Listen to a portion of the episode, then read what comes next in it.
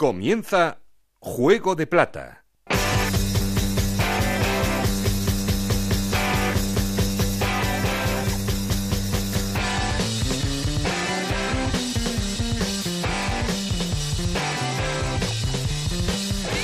¿Qué tal? Muy buenas, bienvenidos a Juego de Plata, el podcast de Onda Cero en el que os contamos todo lo que pasa en Segunda División.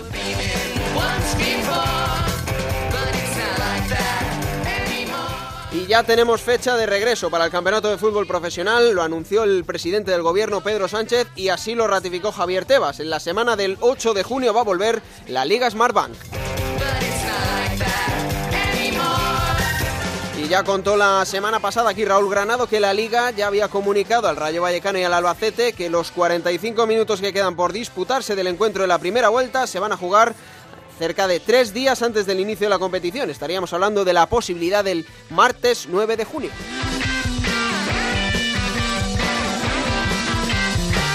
Y desde esta semana ya sabéis que los equipos de fútbol en primera y en segunda división pueden entrenar en grupos de 14 personas. Eh, es verdad que el domingo por la noche había clubes que tenían que seguir entrenando y preparando en grupos de 10. La liga lo comunicó a última hora y vamos a ver cuándo van a poder entrenar las plantillas en su totalidad. Desde luego ya queda menos. Y ya sabéis, como siempre, queremos estar en contacto con vosotros y para eso tenemos un perfil de Twitter, arroba juego de plata, un correo electrónico juego de plata gmail.com. Hoy tenemos otro programa más preparado con protagonistas, con información, junto a Raúl Granado, con Ana Rodríguez en la producción, Juanma Frasqueta los mandos técnicos, no estoy solo porque... Esto es Juego de Plata, el podcast de Onda Cero en el que te contamos todo lo que pasa en Segunda División. Bueno, y antes de repaso el de los clubes por la geografía española, vamos a contaros eh, cómo están los equipos de la Liga Smartbank y como digo, charla con protagonistas. Voy a saludar al director de Juego de Plata, Raúl Granado. ¿Qué tal? Muy buenas. Hola Alberto, ¿qué tal? Muy buenas. Bueno, nos hemos intercambiado los papeles, ¿eh? Sí, bueno, hay que dos semanitas ahí para luego cuando empiece la liga estar todo en su sitio y todo en orden. Hay ¿eh? que dosificar, hay que dosificar. Oye, ¿qué te parece? Bueno, ya estamos un pasito más cerca, ¿no? De llegar a lo que es la vuelta a la competición y a los entrenamientos en totales, como dice la liga, entrenamientos totales. Hemos avanzado un escalón más. Sí, eh, esperábamos, eh, la verdad, que ese anuncio oficial de que ya podía empezar la liga, así lo tuvimos el otro día con ese anuncio oficial del presidente del gobierno y a partir de ahí, bueno, pues con las fechas que más o menos teníamos en mente, es una buena noticia que se puedan cumplir eh, y bueno, pues a partir de ahora a seguir dando los pasos necesarios para que cuando llegue esa semana eh, esté todo en orden. El primero, el que tú dices, el que los equipos ya por fin puedan entrenar todos juntos, eh, con el grupo al completo, eh, algo que bueno pues parece que es bastante esperado por todo el mundo sobre todo también por los entrenadores no por dejar eh, de hacer trabajos específicos con unos grupos y tener otra vez a todo el mundo eh, junto para poder eh, ensayar absolutamente todo y, y, sin ningún tipo de, de cortapisa. Y luego pues eh, el que pueda arrancar la competición. Como tú decías eh, en principio, con ese, esos 45 minutos que quedan Sí. entre ese partido del Rayo y Albacete para que todo empiece en igualdad de condiciones. Sobre esto no hay ninguna novedad, ¿no? Sobre ese partido, lo que queda. No, los, los dos equipos ya saben que esta es la intención de la liga, ahora hay que plasmarlo. Evidentemente, la liga no va a poner un horario todavía, eh, hay que esperar un poquito más. Decía Tebas el otro día que, que quizá la, la próxima semana y mm, a partir de ahí veremos un horizonte un poco más claro. Pero los dos equipos ya saben que esa es la intención, saben que, bueno, pues entre el 8 y el 9 es donde se estaría barajando esa posibilidad, eh, más el, el 9 porque el 8 sería muy prematuro para, para el martes. Y, y, bueno, pues zanjar ya ese partido que, entre otras cosas, tiene todavía un recurso eh, del Rayo Vallecano interpuesto en el, en el Tribunal Administrativo del Deporte que no tiene una resolución y que no la va a tener porque está todo absolutamente parado, evidentemente. Eh, lo que le importaba al Rayo era que ese recurso lo que le impedía era jugar con público y eso, evidentemente, no va a pasar. Pero sí hay una inquietud de la gente por saber si finalmente le dan la razón o no, porque en caso de que le diesen la razón al Rayo, fíjate que esa es otra de las variantes, eh, podría pasar una cosa, y es que los abonados del Rayo que reclamen a su club la devolución del precio de, del abono en la parte proporcional de los partidos que no van a ver, pues si el tal le da la razón al Rayo, ese partido se podrá reclamar, pero si no, no se podrá reclamar. Claro. El, partido, bueno, lo, que queda del partido, aunque esté dentro del marco de estas nuevas condiciones de, entrenamiento, de competición, pero va a seguir como si estuviera anclado en la fecha en la que estaba, Raúl, porque los que estaban apercibidos o los que estaban sancionados va a seguir igual, no van a poder, ya ampliaste tú la información de que no van a poder eh, jugar los fichajes de invierno, ese partido va a ser como si se siguiera jugando cuando se tuvo que disputar. Efectivamente, las, las reglas van a ser las mismas. El Albacete tiene que jugar con 10 jugadores porque De Silvestre fue expulsado y no puede jugar esos 45 minutos. Y los fichajes de invierno de los dos equipos no pueden disputar tampoco el, partido. Y otra salvedad más, que también nos preguntaba durante, durante, toda la semana, ya sabes que ahora se ha establecido esta norma de los cinco cambios. Mm. Bueno, para este partido no, para este partido van a ser tres. Evidentemente, además son 45 minutos. No es un partido completo, entonces se entiende que para jugar esos 45 minutos es mm, de sobra con los tres cambios habituales. Bueno, desde luego vamos a tener noticias muy pronto del calendario, de los horarios de la liga mm. y antes sobre todo de este encuentro, que es lo que va a empezar esta nueva vuelta al fútbol. En, el Rayo Vallecano, Raúl, ¿qué ha pasado con Álvaro García? Bueno, a ver, esto es eh, otra más de, estas cosas complicadas que a veces pasan en, el Rayo, ¿no? Eh, Álvaro García es el fichaje más caro de la historia del Rayo, hay que recordarlo. Eh, casi 6 millones de euros. Y había una cláusula firmada en la que el Rayo tenía que abonar 500.000 euros más al Cádiz, ¿vale? Dentro del calendario de, pagos.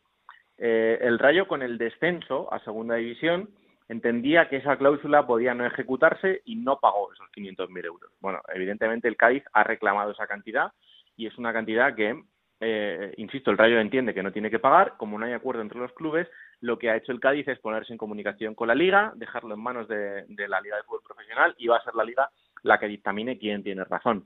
Eh, parece que la solución final será que el Rayo tenga que pagar ese dinero. Hay otra opción, porque el Rayo ya lo hizo anteriormente, que es que el Rayo ceda la parte proporcional de esos 500.000 euros en derechos del jugador, porque el jugador, el Rayo no tiene el 100% de esos derechos, tiene una parte cedida al Cádiz, por tanto es una parte minoritaria, pero esa parte podría crecer si el Rayo tiene que ceder un tanto por ciento, un porcentaje más elevado por esos 500.000 euros. Pero en cualquier caso hay que esperar a lo que diga la Liga eh, por esa denuncia del Cádiz hacia, hacia el Rayo. Bueno, otro, otro lío más, como tú dices. Vamos a ver qué pasa con esta situación, porque evidentemente es un jugador también que, tiene peso en el Rayo Vallecano y que todo esto le, puede afectar al rendimiento deportivo. Eh, un tema que quiero plantear hoy en el programa, Raúl, y lo voy a ir charlando con, los demás, mm, y que yo creo que va a ser importante de aquí a final de temporada, ¿no? A lo que quede, vaya. Eh, las plantillas, la mm. profundidad de las plantillas, el fondo de armario de los equipos. Yo creo que esto es un tema clave y que a la larga va a ser bastante importante. ¿eh? Sí, totalmente. Eh, evidentemente los equipos más potentes, eh, pues no sé, plantillas como la del Girona, por ejemplo, que tienen un fondo de armario que es bastante más amplio que mm. el de otros equipos, lo van a notar.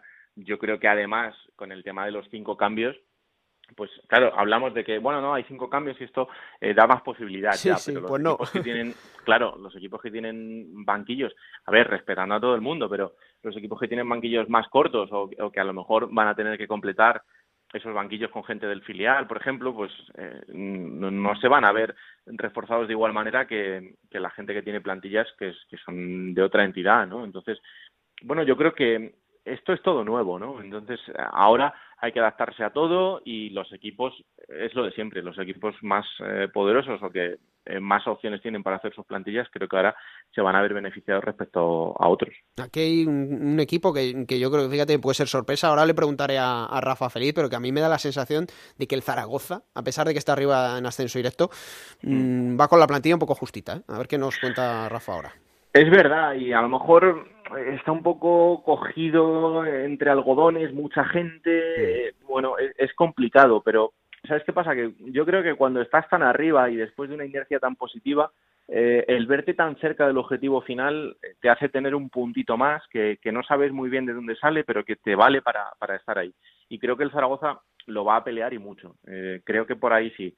Yo fíjate, eh, quizá un equipo como el Elche, en el que no hay tanto gran nombre, sino que es un, buen grupo, pero sí creo que ahora, en tan poco tiempo, después de también situaciones complicadas con el tema del ERT, etcétera, vamos a ver eh, cómo, cómo está en, el modo competitivo en estos 11 partidos que quedan por delante. Pero eh, es una gran incógnita. También creo que hay un equipo eh, que va a ser muy importante en estos partidos, que va a ser el Huesca. Me da la sensación... Bueno, es que con el este Girona yo creo que es mm, la plantilla más completa. ¿eh? Has dicho tú el Girona, yo creo que el Huesca y el Girona son los más completos.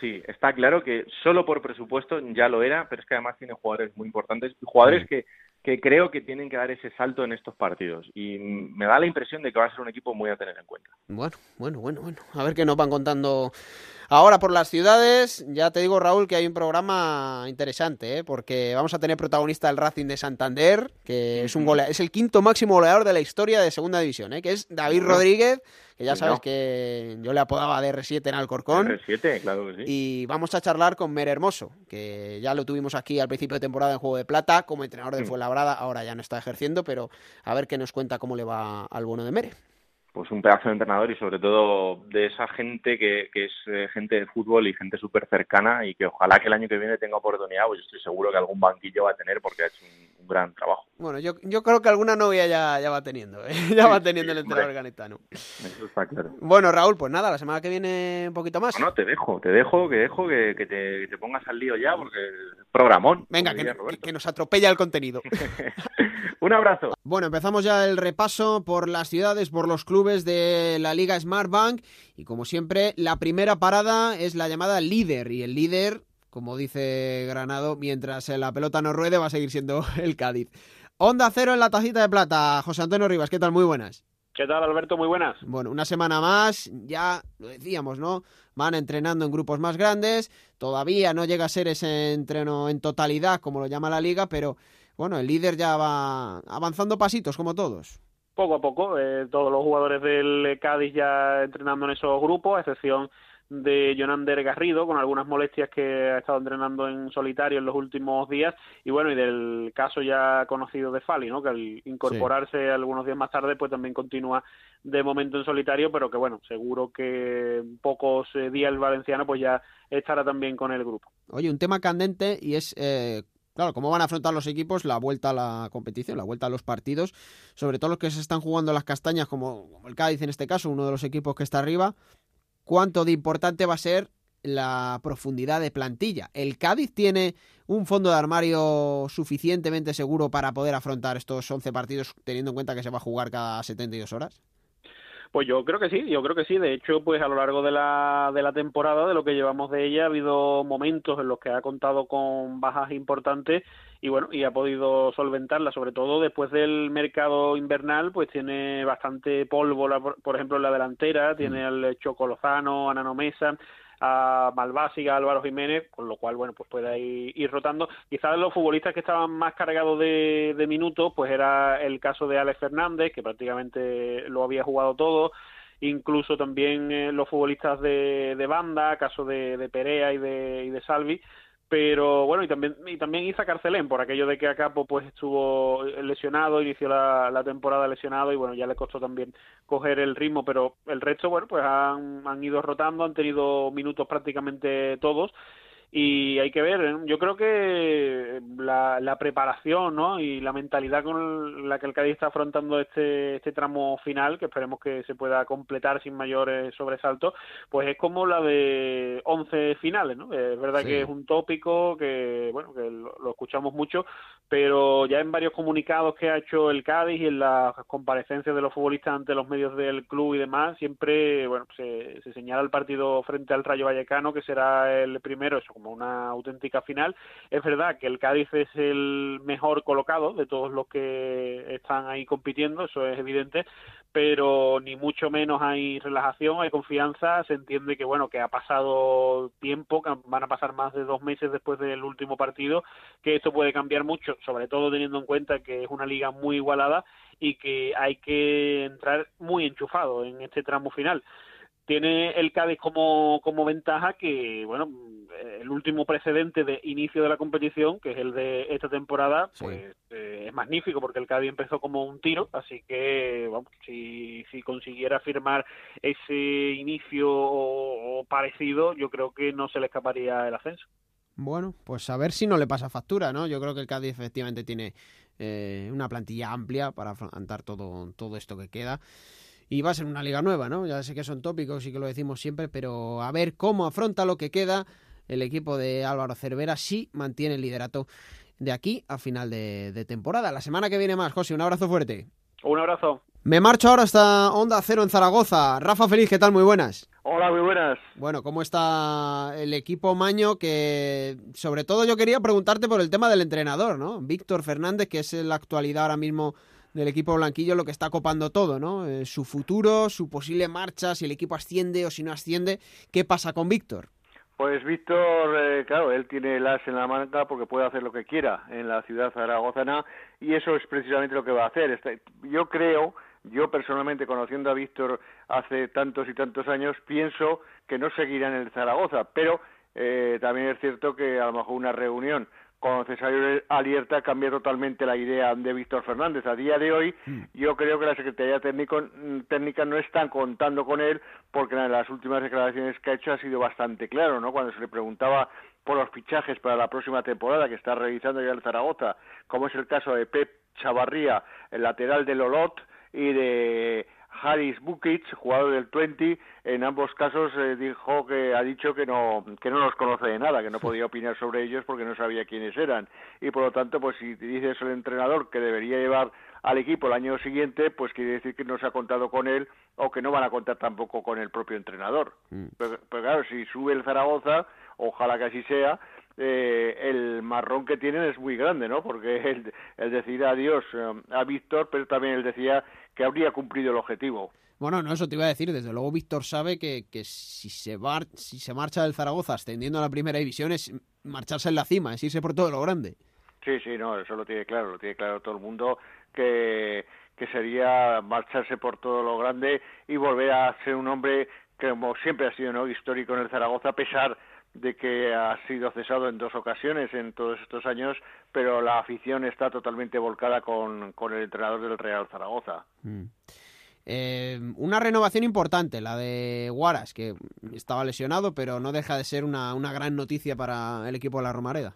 Sí, sí, la verdad que Guaras está atravesando un buen momento a pesar de que las lesiones le han impedido quizás mm. rendir eh, a más nivel, pero es cierto que Wallace eh, ha encajado también en esta filosofía del Zaragoza, lleva ya esta es la tercera temporada, va a cumplir cuatro más con el Real Zaragoza, de eso quiere decir que se marchará, si Dios quiere, cumple todas estas temporadas, con siete años en Zaragoza y demostrando que es un hombre importante en el centro del campo, independientemente de quién haya estado en el banquillo, todos han contado con el jugador porque ha rendido a un buen, a un buen nivel.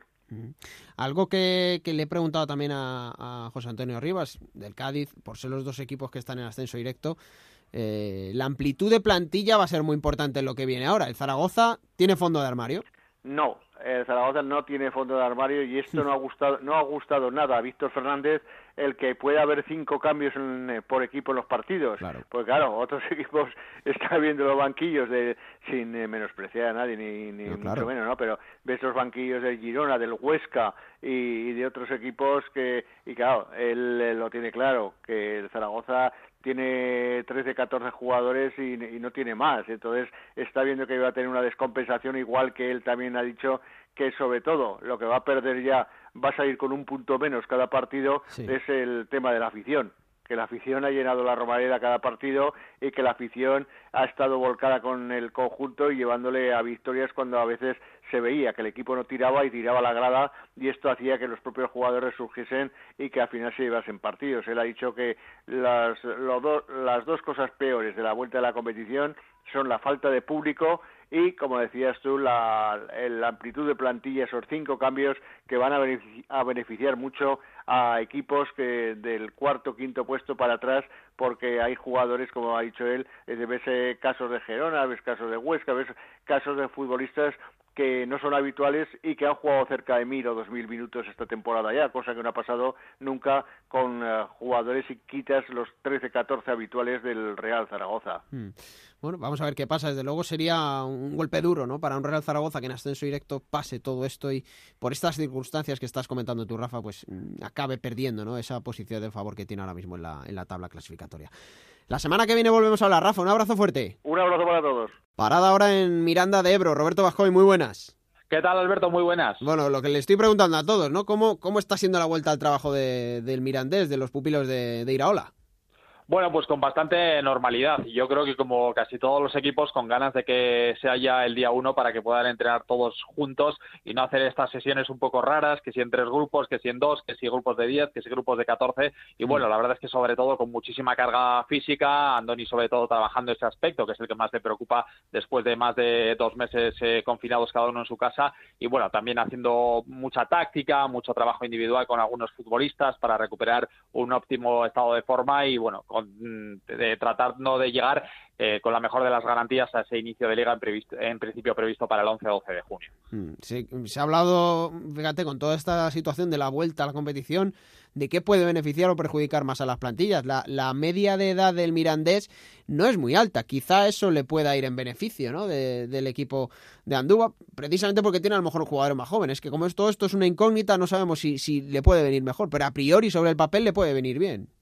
Sí, es un equipo con mucha gente joven, como bien dices Alberto, sobre todo porque tiene muchos futbolistas cedidos, gente muy joven que además eh, necesitaba explotar y muchos de ellos han explotado esta temporada. Y está el caso de Martín Merkeland, de, de Guridi, de Marcos André y de otros muchísimos futbolistas, de Michael Malsa, por ejemplo. Mm. Y, y, por ahí puede tener cierta ventaja este equipo que además hay que recordar un poco cómo llegaba el parón después de muchísima tralla a la que se había metido con llegando a las semifinales de la, de la Copa del Rey. y Estaba físicamente bastante justito, eh, con alguna que otra lesión. Y yo creo que este parón dentro de la situación, evidentemente, es favorable para todo el mundo. Yo creo que no le ha venido nada mal. Es verdad que eh, se piensa aquí en Miranda que, lógicamente, este parón va a favorecer a las plantillas más largas y que las plantillas más largas y con más calidad posiblemente sean los que más puntos saquen en este, en este tramo porque eh, los jugadores van a estar más completos. Eh, yo creo que piensa, como casi todo el mundo, Iraola, que es muy corto el periodo de tiempo que van a tener para entrenar todos juntos y finalmente, como dijo, como ha dicho Tebas estos días, la liga va a volver el fin de semana del 12-13 y no el del 20 como quieren la mm. mayoría de entrenadores y jugadores,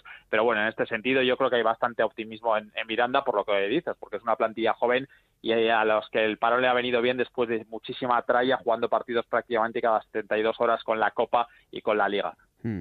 Eh, una situación que lo dejaba sobre el papel el otro día John Pérez Bolo, entrenador de la Ponferradina, que, bueno, quizá del décimo para abajo mm, nadie puede asegurarse que esté agarrando la permanencia con las dos manos, porque se llevan muy poquitos puntos y orejas tiesas para todos los que están por encima de esa zona de peligro, porque a lo mejor los que a priori no tienen un objetivo claro son los que se pueden despistar, ¿no? Y ahí anda el Mirandés.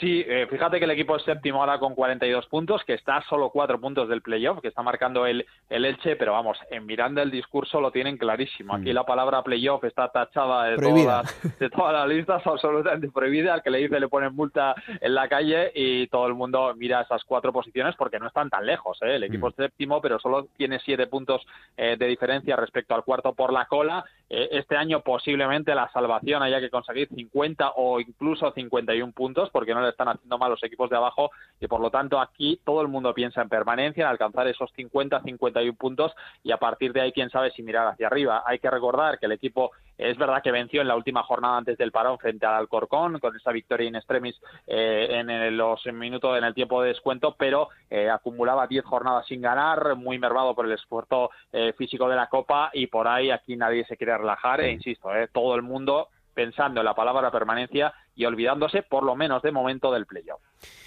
Pues la semana que, la semana que viene veremos cómo, cómo avanza los entrenamientos de, de los chicos de, de, Iraola y cómo, cómo se ve un poquito más claro el futuro de Anduba de cara a esa primera jornada de vuelta de, de la competición ligera.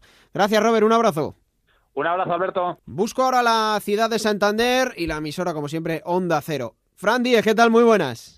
Buenas, ¿qué tal? Saludos. Bueno, ¿cómo avanza uno de los equipos que, que, más acabaron sufriendo, pero que a lo mejor se le abre un nuevo horizonte, ¿no? Con esta nueva temporada, entre comillas, que va a haber, como es el Racing de Santander. ¿Qué visión tiene ahora mismo el equipo de Ultra? Pues sí, sí, aunque no lo creáis, eh, hay cierto optimismo y mucha ilusión, ¿no? Es el colista, el Racing, pero no es un equipo desahuciado, está a siete puntos de la salvación y es verdad que lo tiene muy muy complicado en estas 11 jornadas que quedan, pero tiene posibilidades. La plantilla está muy animada y creen que se puede conseguir. La verdad es que el Racing, por ejemplo, es el colista, pero tampoco es el equipo que más goles ha recibido y tampoco es el equipo que menos goles marca. Por ejemplo, se le han escapado muchísimos puntos a partir del minuto 85, lo de la zona Cesarini lo lleva bastante mal el equipo cántabro. Creo de memoria que eran 15 puntos contando los dos últimos ante el Zaragoza en los campos por el Sardinero y se fue al parón originado por la pandemia, pues con ciertas buenas sensaciones. Ese partido ante el Zaragoza que terminó en empate, pero que, pues bueno, el Racing tuvo opciones de ganar y la victoria final en los pajaritos ante el Numancia con un fútbol pobre, pero de los dos equipos y lo importante, los tres puntos. Entonces tiene una vuelta que si se gana el Lugo, un rival directo, pues eh, la permanencia se queda ahí. Hay mucha ilusión en el equipo y se considera que, que es posible. Además, pues bueno, José Luis Oltra prácticamente apenas pudo eh, dar su sello al equipo, ha tenido tiempo ahora para trabajar, aunque sea marchas forzadas, y bueno, se mira con cierto optimismo. A diferencia de otros equipos, hay muy buen ambiente. El Racing es verdad que fue a un ERTE, pero también el primer día que fue volvieron a entrenar, el club ya lo tenía todo previsto y salieron de ese ERTE. Esta semana han alcanzado un acuerdo con los futbolistas para, bueno, eh, saber qué cantidades van a cobrar en el mes de julio, ¿no? Y eh, ha habido una negociación con mucha cordialidad porque el Racing claro tiene nueve cedidos y otros siete jugadores más el máximo valor de filial aunque no cuenta Javi Siberio pero también que terminaba contrato. Pero bueno eh, hay disposición por todos y se espera que bueno a quedar ratificar los acuerdos individualmente pero se espera que no haya ningún problema y que todos sigan ¿no? aunque hay casos por ahí muy muy específicos. No sé hay, cierta ilusión en, en el grupo por conseguir una permanencia que desde luego sería algo épico yo te lo digo Fran y, y le hemos comentado también en en el programa y otras semanas que esos equipos que están por encima de la zona de descenso, que no llegan a estar metidos en... Cuidado, eh, cuidado, porque no tienen esa urgencia instantánea que necesitan los de que están abajo los puestos de descenso, que las dos primeras jornadas necesitan sacar los seis puntos como sea y ya coger un poquito de aire. Cuidado los que están por encima porque les puede pillar el toro y se pueden distraer.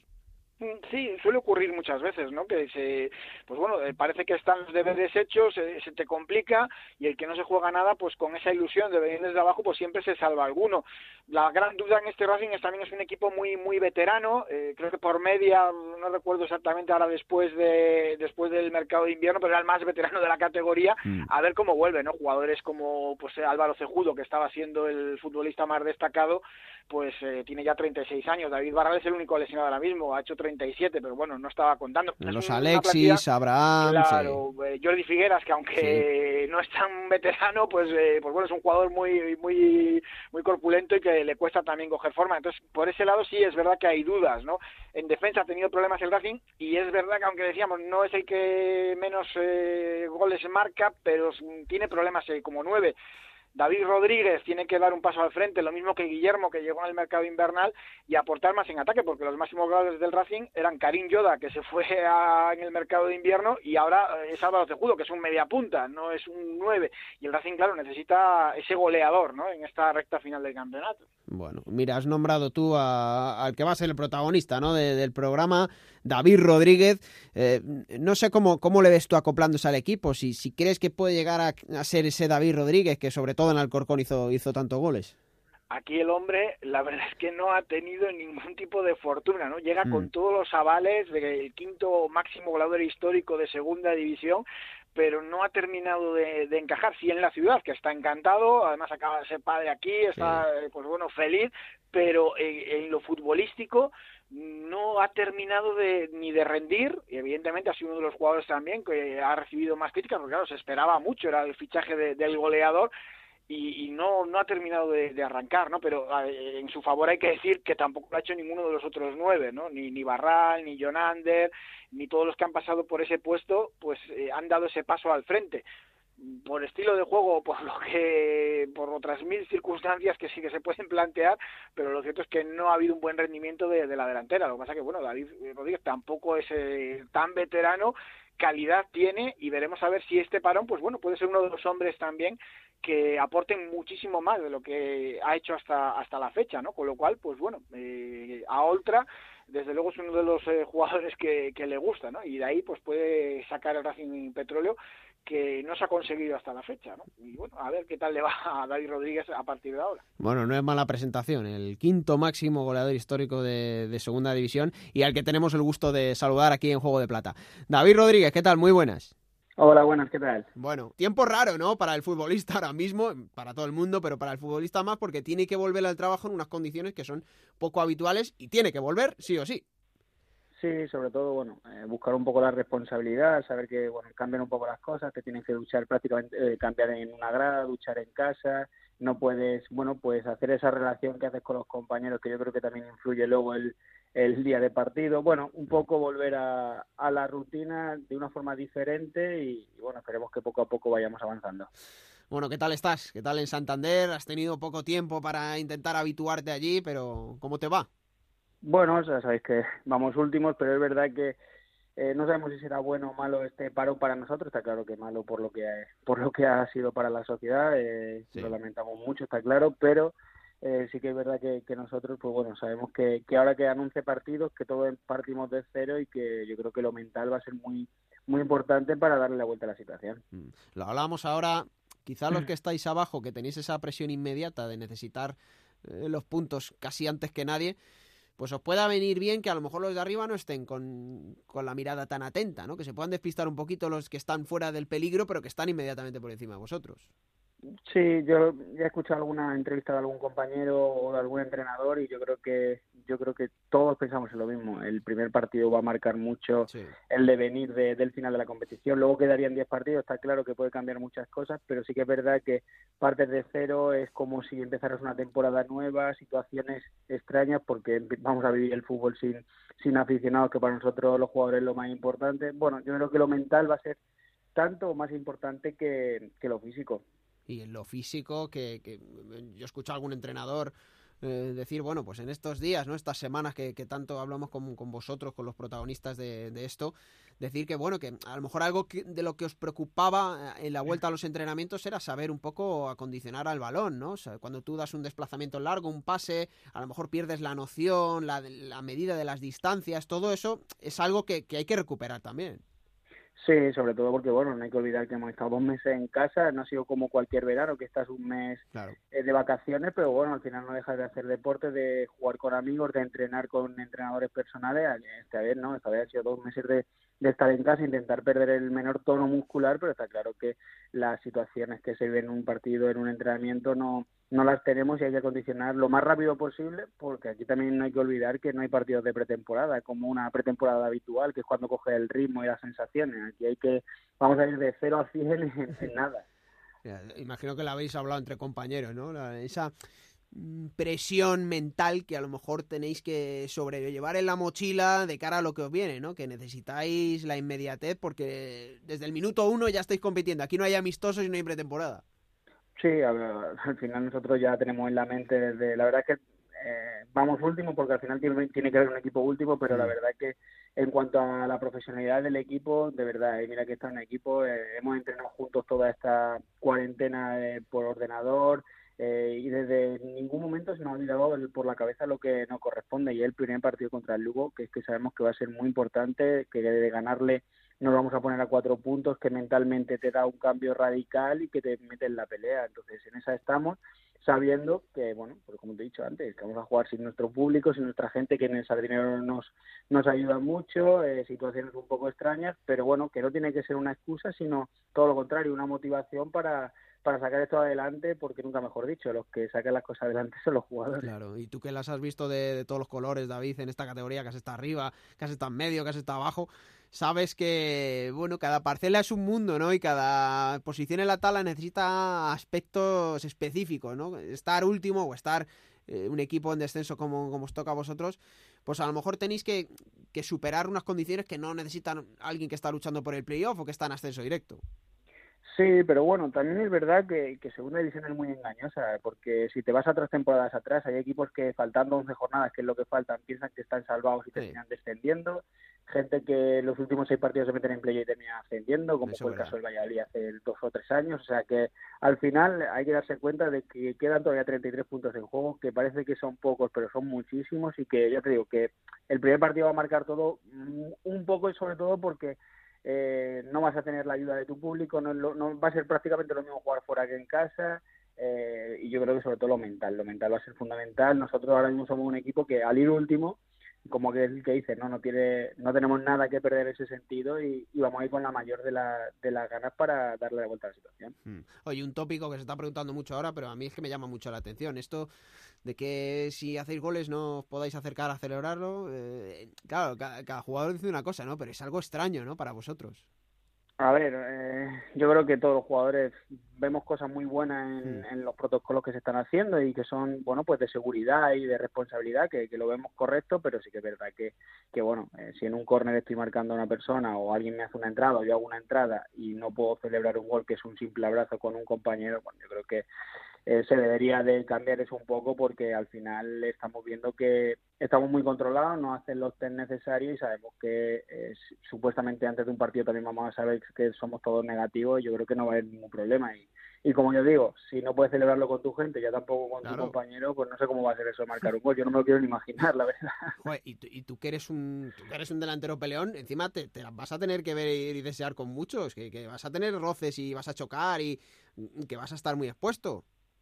Sí, bueno, pero al final eh, yo creo que no hay que darle muchas más vueltas, no hay que pensar mucho, sabemos que dentro de todo el, problema que, que, ha causado el COVID somos unos privilegiados en el sentido de, bueno, porque estamos mimados, cuidados, eh, pero siempre, como, como hay que decir, con responsabilidad y viendo que, que bueno, que eh, poco a poco va pasando, que la gente va pasando, que los trabajos van avanzando y que nosotros pues somos un, un gremio más. Bueno, ¿qué tal con el Mister? ¿Qué tal con, con Ultra? ¿Estáis viendo ahora en esta vuelta al trabajo una faceta más serena, más motivadora? ¿Qué, qué cara estáis viendo de, del Mister? Nada, el Mister no nos ha dejado relajarnos ni, ni los dos meses de cuarentena. La verdad que hacíamos, ya te digo, hemos entrenado mucho por, por videollamada, por ordenador y, y demás, y ya está siempre encima. Es una persona, ya lo conoce, igual que, que yo de enfrentarme a él, que es una persona que le gusta motivar a sus jugadores, de eh, bueno, de ese carácter ese que le imprime y tal, y bueno, la verdad que encantado, ¿no? Porque así se ha hecho más llevadero estos dos meses y sobre todo la vuelta al trabajo ahora, empezando en grupos de dos personas, luego de, de 10 y ahora que ya se puede de, de 14, bueno, pues ayuda, ¿no? A que haya ese carácter competitivo que, que te ayude a, bueno, pues a motivarte un poco más. Mm. Tú que, repito, has estado en, en varios equipos, has estado en varios sistemas de juego, me interesaba hablar contigo los conceptos tácticos de, tácticos de este, de este Racing y de Ultra, ¿no? Estábamos hablando de, del Mister, ¿qué, ¿qué, es lo que cambió él en, en, la estructura? Bueno, cuando llegó el Mister intentó tocar lo menos posible y no fue bien porque ganamos en, en Almería, un campo difícil, pero es verdad que los últimos dos partidos regulares, mm. que fue contra Sporting de Gijón y Málaga, y luego le dio un cambio de, de tuerca al sistema, ahora estamos jugando con con cinco atrás, con bueno, con más gente por medio, más replegados, más juntos, pero bueno, que en verdad contra Zaragoza y, y contra el Numancia en campo de, del Numancia hemos conseguido cuatro puntos, jugando contra Zaragoza para mí uno de los mejores partidos de la, de la temporada. Yo creo que nos hemos encontrado sobre todo defensivamente porque bueno, eh, hay que ver que año tras año, ya no solo en segunda, en primera los equipos que consiguen los títulos son los menos goleados. Yo creo que por ahí va a partir un poco nuestra base. Mm. Y mm, más personal, ¿no? Porque imagino que en cada equipo que pasas pues te vas metiendo una experiencia más en la mochila y vas escribiendo un verso más en tu libro, ¿no? Ahora en, en Santander, ¿cómo está David Rodríguez? Bueno, está claro que llegué tarde, sin hacer pretemporada, aunque yo sí. eh, me suelo cuidar, tengo mi entrenador y, y suelo llegar bien, pero bueno, es verdad que no, no llegué tarde, no hice la pretemporada que yo eh, que para un jugador eso es fundamental, después no tuve la, la continuidad que yo creo que necesita ya no solo un delantero, sino cualquier jugador para, bueno, para sacar lo mejor de sí, y pues eh, te digo que no, no está siendo mi mejor temporada, lo asumo, lo lo cojo como un reto, pero sí que es verdad que estos dos meses me intento poner lo más fino posible, lo más rápido posible, porque sé que, que bueno, que si saco mi mejor versión estos 11 partidos puedo ayudar mucho al equipo. Y la verdad que tanto la ciudad, Santander, como la afición, como, como todo lo que rodea al Racing, eh, se merecen estar en, en, segunda división y por mí no va a ser que, que voy a dejarme todo para, para que se salven porque de verdad que merece mucho la pena este club. No, la verdad que estás en una plaza espectacular, eso es verdad, hay que decirlo que la, la, gente de Santander, oye, se merece, se merece todo lo bueno del fútbol porque lo ha demostrado históricamente que, que es una gente que, que, ama mucho este deporte. Y bueno, tus goles ya desde enero llevan una dedicatoria especial, ¿no, David? Sí, bueno, he sido padre por, por primera vez y la verdad que bueno, eh, dentro de todos estos problemas, esa, una buena noticia. Negativo, bueno, pues bueno, como le digo muchas veces a mi mujer, estos dos meses que he pasado con, con mi hijo, en mis mejores sueños pensé que, que, lo iba a pasar, porque al final hubiera estado entrenando, viajando y me hubiera perdido todos su, pues sí. sus primeros meses. Así que la verdad, bueno, pues sacar lo positivo, porque yo creo que en estas situaciones malas, trágicas, hay que sacar lo positivo. Pues sí, la verdad es que toda la razón y nada, pues queríamos saber en Juego de Plata cómo estaba David Rodríguez, qué tal le iba y desearte que vaya lo mejor posible, lo más normal posible, que ahora esto es lo que deseamos mucho, la vuelta a la normalidad. Exacto, que no vamos para atrás. Exacto. Y que nada, que haya salud, que no haya lesiones, que para vosotros es muy importante y hay que tener mucho ojo ahora en esta vuelta. Eso imagino que también lo habréis vigilado, ¿no? El tema de las lesiones. Sí, ya te digo, es que al final eh, es una pretemporada, pero en una pretemporada cuando coge las sensaciones, eh, lo más real en un juego es en, los partidos amistosos y ya se ve que en las primeras jornadas suele haber lesiones, pues imagínate ahora después de estar dos meses en casa, pues habrá que tener mucho cuidado y, yo creo que va a ser muy, muy importante para los equipos el fondo de armario que se tenga, está claro. Pues David, que nos alegramos mucho, que te vaya bien y que ojalá consiga los objetivos colectivos y, y personales de aquí a final de temporada, ¿vale? Perfecto, me alegro mucho de hablar con vosotros y muchas gracias. Un abrazo fuerte. Un abrazo. Bueno, pues ahí está, DR7, como se le puso, como se le apodó en Alcorcón cuando hizo tantos y tantos goles, siendo el máximo goleador del Alcorcón en dos temporadas. David Rodríguez, que a ver si tiene suerte en esta temporada, en la que Fran, bueno, en esta vuelta al trabajo, el Racing ya coleó un poquito, ¿no? Aquel comunicado que sacaron los jugadores de, de los test, pero al final quedó en lo, en lo que quedó.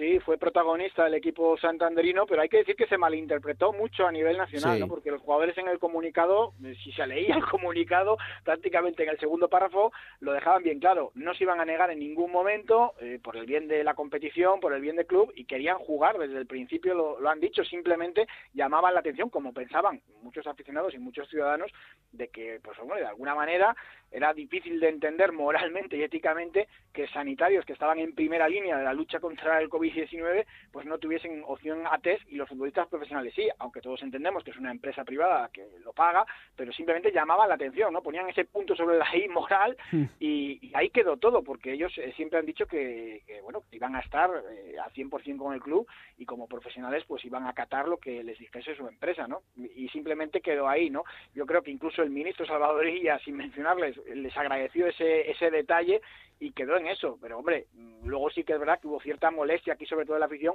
porque se dio a entender que, que de alguna manera el Racing como colista pues eh, quería eh, boicotear ¿no? el campeonato para, para salvarse así y yo creo que en ningún momento aquí se tenía esa sensación ni mucho menos ni, ni dentro del vestuario ni fuera. Y cuando salió el comunicado igualmente y como ves ahora como te contaba el ambiente que se respira en Santander es, de, ilusión no ante la vuelta del campeonato por si se pudiese conseguir esa permanencia.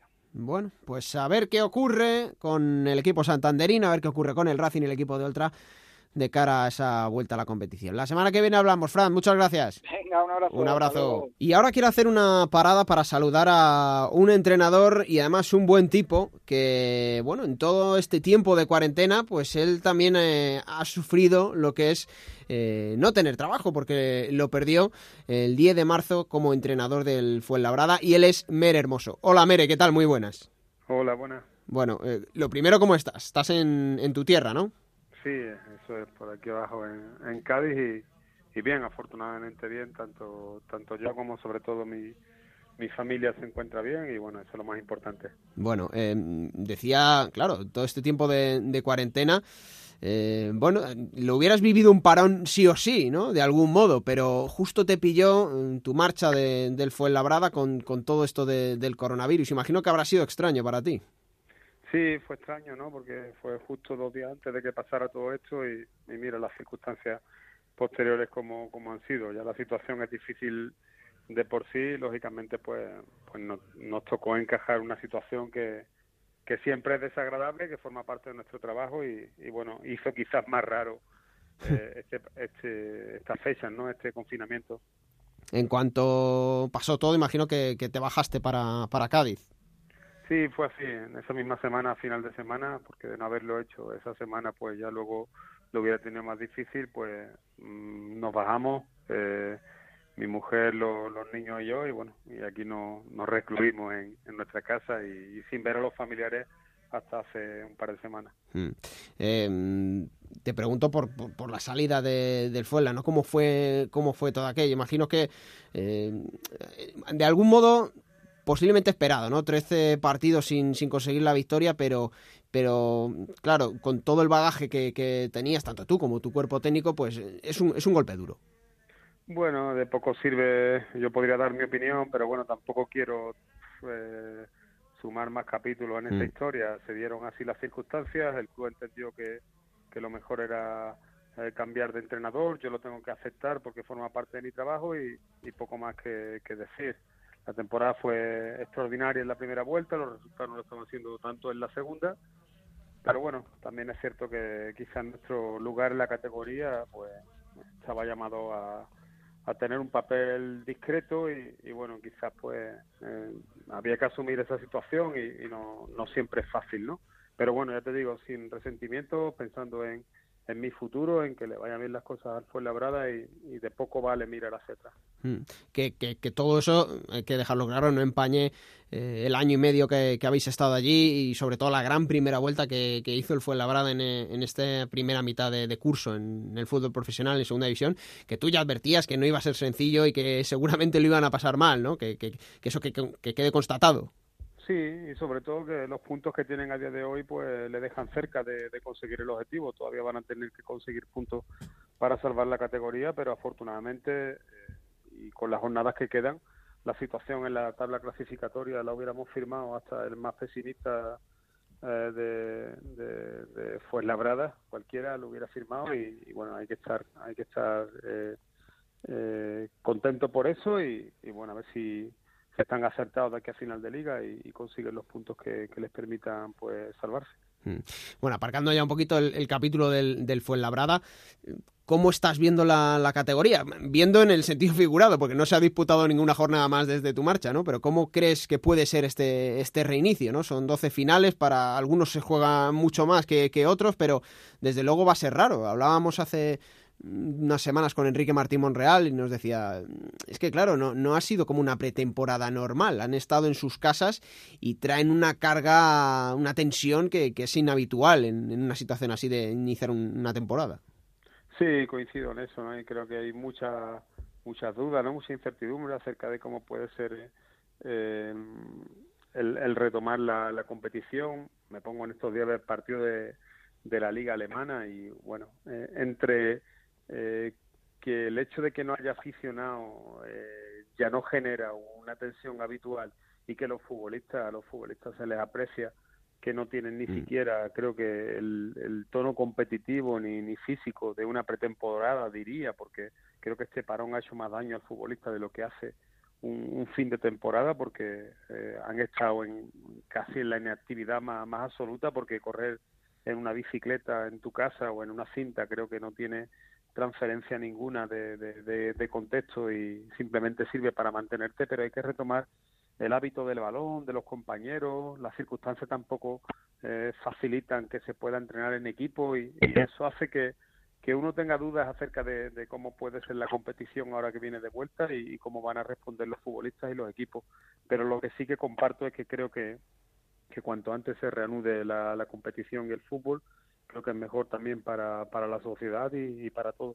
Mm, el hecho de tener que empezar ya compitiendo, dando el máximo desde el primer partido, porque no hay amistosos, ya lo hemos dicho, y que el, futbolista necesite un poquito de, trabajo mental, ¿no? Lo hablamos contigo cuando estuvimos en, en el Fernando Torres en, la ida, en la primera vuelta de la temporada, que, que, tú hablabas también de que el entrenador, bueno, tiene que trabajar lo psicológico con los futbolistas esto también es nuevo para el que tiene que motivarles, ¿no? Pues, de, algún modo es un terreno todavía inabarcado.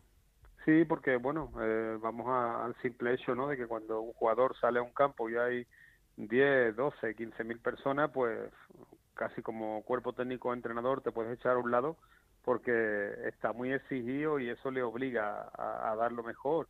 Pero hay que tener en cuenta de que, de que esto no está, que no va a ser así que, ese aliento o esa motivación o ese sentirse exigido el jugador no lo va a tener de esa manera y, y se va a encontrar un escenario distinto. Y luego también, pues, estos dos meses, bueno, eh, tengo trato lógicamente con futbolistas de Fuenlabrada o de otros equipos, he hablado algunas veces con ellos y no es fácil tampoco para ellos, mm. muchos de ellos lejos de su familia, sin la rutina diaria que ellos necesitan para, para encontrarse a su mejor nivel Así que es muy importante el aspecto psicológico ahora de, vuelta, el competir al máximo nivel de, cada uno. Creo que los equipos que, sean capaces de, acercarse a esos niveles competitivos que tenían cuando esto terminó, pues van a tener más opciones de, de ser mejores en los partidos y como consecuencia de obtener mejores resultados. Pero bueno, muchas dudas acerca de todo, ¿no? La realidad es que te tienes que poner a tu mejor nivel, sea como sea. Si no tienes estímulo, te los inventas. Y, y, si lo pasaste mal a nivel psicológico, pues recupérate, que no hay tiempo para mucho. Exacto, sacar estímulos de, debajo de las piedras casi, ¿no? Porque es todo tan atípico sobre todo en los primeros partidos pienso, ¿no? Porque luego igual la inercia de la competición ya te va, te, va a ir llevando un poco a tu sitio, ¿no? Pero quizá esos dos, tres primeros partidos creo que pueden ser muy importantes para cada uno de los equipos. Mm. Oye, Mary, por dejar también una, una referencia al líder, al Cádiz, ¿cómo lo ves tú? ¿Cómo lo has visto en esta temporada? Y bueno, te iba a preguntar si crees que firme candidato al ascenso. Yo creo que eso es algo que ya muchos lo pensamos, ¿no? Pero qué bien trabajado está este Cádiz. Sí, sí, un equipo muy muy serio, eh, muy seguro, que se equivoca muy poco, quizás el que menos eh, se equivoca de la categoría, que tiene muy clara su, su identidad, que, que la viene defendiendo desde hace unos años. Y bueno, yo lo considero desde luego un candidato firme a, subir, pero bueno, también es cierto que había equipos en, en buen momento ahora como, como Zaragoza, como, como, como Huesca, como varios ahí que, que también van van a apretar y, bueno, creo que todavía queda competición. La segunda, ya sabes que es una, una competición muy abierta, mm, eh, donde las sorpresas están a la orden del día y bueno, yo creo que el Cádiz por la trayectoria que, lleva pues merece subir, pero todavía queda prácticamente un tercio de competición o menos de un tercio de competición y va a tener que ratificar todo ese buen papel que, viene haciendo. No, no, así que las sorpresas las vemos todos los años. Me venía a la cabeza mismamente el Mallorca el año pasado, ¿no? Que se acabó metiendo ahí en el playoff y... Bueno, pues en la segunda es una categoría muy larga que, imagino que tú seguirás disfrutando. Ya como entrenador de, del Fuenlabrada, como entrenador en activo, eh, siempre has estado yendo a, campos de fútbol a ver partidos cuando podías, cuando te lo permitía el calendario. Ahora, bueno, está pendiente aún saber cómo va a ser la asistencia a los estadios, ¿no? Pero si no, lo, verás en casa el fútbol. Sí, yo creo que sí, va a ser complicado, creo que de aquí a final de temporada pues algo pueda cambiar en ese mm. sentido y habrá que esperar la temporada que viene, pero bueno, ojalá que las cosas se den bien y pueda verlo desde un, desde un banquillo por si no puedo entrar en el estadio a verlo como espectador. ¿Cómo, ¿Cómo, mata a ver el gusanillo un entrenador que, que no es tan activo, que no, que no puede dirigir a un grupo, tocar balón, imagino que viendo fútbol sobre todo, pero ¿cómo además lo, consigues matar? Mira, he hecho muchas cosas que, no he podido hacer en estos años porque ya llevo una serie de años eh, entrenando, casi siempre jugando competiciones hmm. eh, después de la liga regular, ya sea por eliminatoria o, o por, o por playoff y llevaba unos cuantos años ya sin poder hacer nada y bueno, lo he aprovechado para leer que más de lo que de lo que puedo hacer cuando estoy entrenando para ver películas series para poner al día también la información de, sobre todo estos dos últimos años no de todo el trabajo que hemos hecho y fue labrada ponerlo un poco en orden sacar mis conclusiones y también para estar un poquito de tiempo con, con la familia que bueno eh, cuando uno está entrenando de verdad que como entrenador es muy difícil sacar tiempo para todas estas cosas que te digo y bueno por qué no por qué no hacerlo ahora y, y también sirve no para para que uno pues refresque un poquito su mente y, creo que esté en mejor disposición para lo que pueda llegar. Mm, es que claro, ser, ser entrenador, el puesto de entrenador es uno dentro del fútbol a lo mejor de, de, los más criticados o de los menos respetados en ciertos sentidos, pero a la vez es uno de los puestos que, que más se rifa la gente, ¿no? Los que quieren entrenar, bueno, mismamente cuatro, 44 eh, afortunados, 42, perdón, los 20 eh, de primera, los 22 de segunda, son 42 personas que no tienen algo que no tiene el resto, ¿no? Entonces, ¿cómo se ve desde fuera de ese prisma de ser uno de los 42 afortunados el, entrenar en el fútbol profesional? Sí, yo, bueno, siempre lo he comentado, ¿no? Yo no cambio mi trabajo por nada, me encanta lo que hago, entrar en un vestuario, sentarme en un banquillo, vivir con veintitantos jugadores, con sus alegrías y, mm. y, sus problemas también, pero bueno, eh, la contraprestación un poco a, a, esa parte bonita ¿no? que tiene que tiene hacia afuera también porque lógicamente pues se te conoce y la gente habla de ti y cuando las cosas van bien pues eh, lógicamente llegan muchos halagos pero a cambio pues tienes que sacrificar pues casi todo tu tiempo para ti no tienes tiempo yo por lo menos claro. por mi forma de, hacerlo no no encuentro tiempo para para mis cosas y ni para la de mi familia y quizás lo que tenga uno que sacrificar así que voy a aprovechar eh, por si se me acaba pronto para, disfrutar un poco de todo eso. Bueno, ojalá se te acabe pronto, porque cuando, cuando, ocurrió tu salida de, del Fuenlabrada, fue mucha la gente que, pensaba, poco va a durar Mere ahí con el gran trabajo que ha estado haciendo.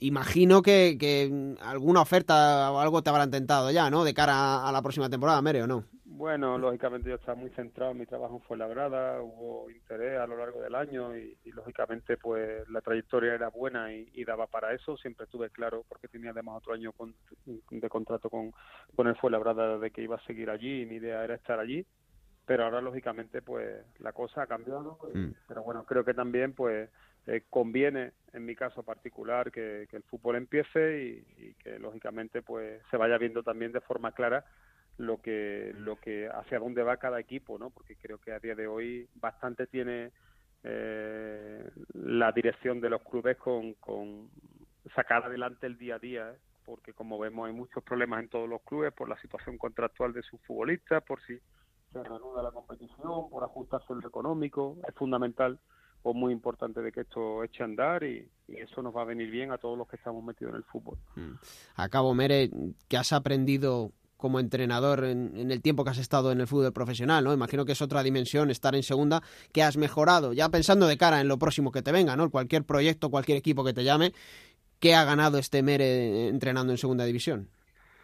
Bueno, yo creo que he ganado muchísimas cosas y he perdido muy pocas, ¿no? Mm. Eh, creo que he crecido como, como entrenador a nivel interno, creo que también mi imagen fuera eh, está vista de, otra manera, creo que me ha servido también para, para ganarme un nombre, entre comillas, mm. y, bueno, eh, la experiencia, ¿no? Al final ha sido casi dos años de, de muchísimo éxito y he aprendido mucho en el día a día respecto al entrenamiento, respecto a a, la competición, respecto al trato con, con jugadores y, y vestuario y, por supuesto con ese entorno que tiene el fútbol profesional que, que es un poquitín diferente al, al, que tiene el fútbol amateur hmm. o semiprofesional. Sí, no, la verdad es que la diferencia, lo decís muchos, ¿no? Que, que, que, subís ese escalón hasta el fútbol profesional y que es una experiencia desde luego enriquecedora para, para cualquier, cualquier técnico. Pues mero hermoso, nada, una llamada para saber qué tal, qué tal te iba, qué tal estabas llevando estos meses. Os lo agradezco, que vaya bien, ¿vale? Sí, y que, que, bueno, que pronto podamos saber noticias buenas de ti, que vuelvas a, entrenar y que todo esto vuelva a la normalidad, ¿vale? Ojalá, gracias siempre por el trato, ¿vale? Un fuerte abrazo. Un abrazo fuerte, Mere, gracias. Venga, gracias. Bueno, y ahora es turno de coger, como todas las semanas, la máquina del tiempo que pilota Pablo Llanos y nos va a llevar a... ¿Dónde, Pablo?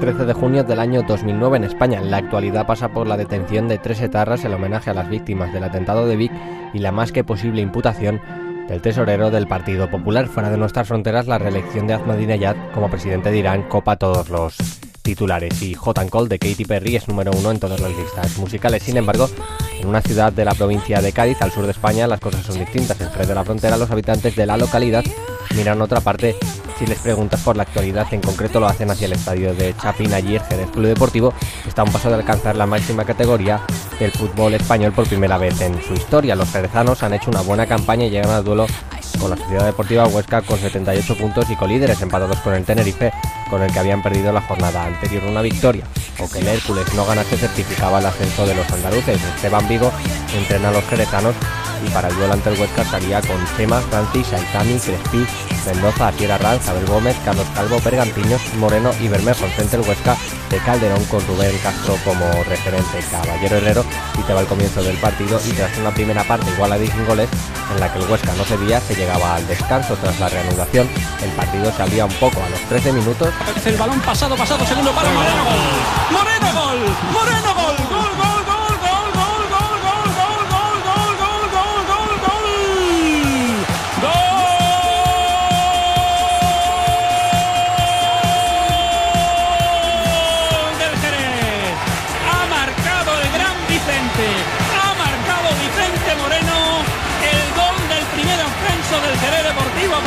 pero el Huesca respondía de inmediato. Acaba de empatar el partido Rubén Castro, el empate a uno que llega inmediatamente después en el minuto 15 de la segunda parte. Estaba claro que como se estaba desarrollando el partido, en el Huesca no podía haber otro hombre, en el caso de marcar, que no fuera este. Rubén Castro. Rubén Castro que empata el partido, una cosa que evidentemente apaga un poquito la fiesta que se está viviendo en Chapín, aunque este resultado, recordemos, sobre todo por el marcador que está viendo en la Romareda. Ha sido José Vega. José Vega, José Vega. Eran los dos jugadores más adelantados, José Vega haciendo la, la media punta, Rubén Castro como hombre más adelantado. Sin embargo, el Jerez quería más.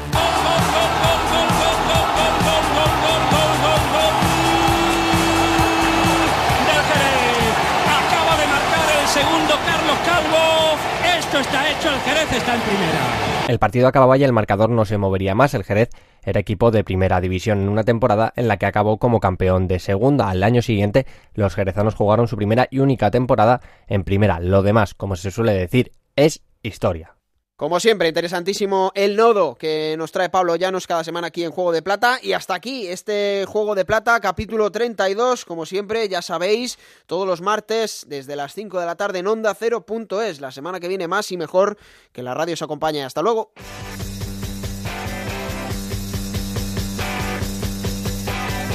Raúl Granado, Alberto Fernández, Ana Rodríguez.